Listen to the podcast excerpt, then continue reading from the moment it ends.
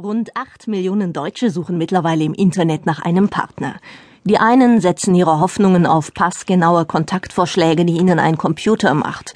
Andere bevorzugen Portale mit Katalogfunktion, auf denen sie seitenweise Fotos durchblättern können.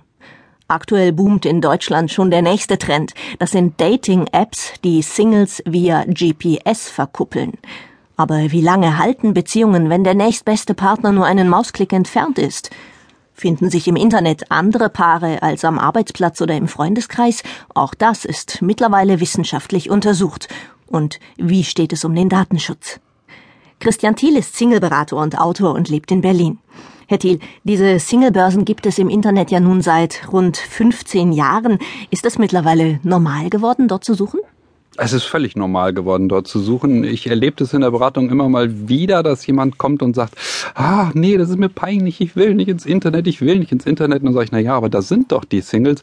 Meistens baut sich der Widerstand dann doch ab, kann man so sagen. Und reden Paare heute da auch offen drüber? Na, das hat noch immer ein bisschen was Peinliches. Wer früher über die Kontaktanzeige kennenlernte, das muss man ja sagen, das war sozusagen der Vorläufer des Internet, was die Partnersuche angeht. Der hat das nicht so offen vor sich hergetragen und hat gesagt, oh, ich habe mich kennengelernt über eine Anzeige in der Zeitung.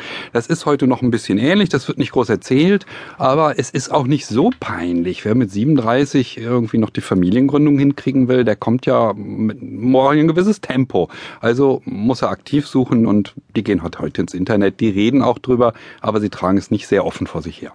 Dr. Andreas Schmitz beleuchtet das Thema aus wissenschaftlicher Perspektive.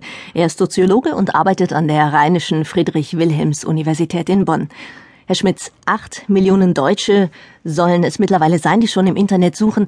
Woran liegt's, dass diese Singlebörsen so florieren? Die also eigentliche Blütezeit des Online-Datings liegt mittlerweile auch schon ein wenig zurück, aber ähm, auch heute tragen noch die gleichen Gründe wie vor 15 Jahren. Die Menschen kombinieren eigentlich zwei Dinge. Auf der einen Seite die effizienten Möglichkeiten des Online-Datings zu nutzen, also die Fülle von Angeboten, die standardisierte, rationale Möglichkeit, den Partner auszusuchen, sich selbst zu präsentieren, aber auf der anderen Seite gleichzeitig den ein oder die eine richtige da draußen zu finden. Und die Nutzer kombinieren damit eigentlich zwei Dinge, die wichtig sind in unserer modernen Welt, nämlich Rationalität und Romantik. Und können Sie was dazu sagen, was für Paare sich dann hinterher finden? Sind das letztlich dann doch meistens welche, die in der gleichen Stadt sind oder geht das auch oft über hunderte von Kilometern? Mhm. Ja, also man könnte natürlich erwarten, dass, dass Paare, die im Online-Dating resultieren, eine bunte Mischung darstellen und quasi die traditionellen Grenzen komplett überschreiten. Aber das Gegenteil ist der Fall. Guter Prädiktor dafür, dass zwei Menschen zusammenkommen, ist die räumliche Nähe, also etwa die gleiche Stadt, aber auch sowas Klassisches wie ein ähnliches Alter oder der übliche Altersabstand zwischen Mann und Frau oder wie die Soziologen sagen, die eine ähnliche Klassenlage, so dass eigentlich das Faszinierende für uns in der Wissenschaft ist, dass die Menschen, die eigentlich wählen können, wen sie wollen, am Ende so wählen, dass Paare resultieren, wie wir sie offline auch schon vorgefunden haben. Pamela Mucher ist Dating-Expertin und Redakteurin. Sie arbeitet beim Portal Singlebörsen-Vergleich.de in Köln. Das ist sozusagen die Stiftung Warentest der Partnerschaftsbörsen im Internet. Frau Mucher, warum suchen im Internet so viele Menschen nach einem Partner?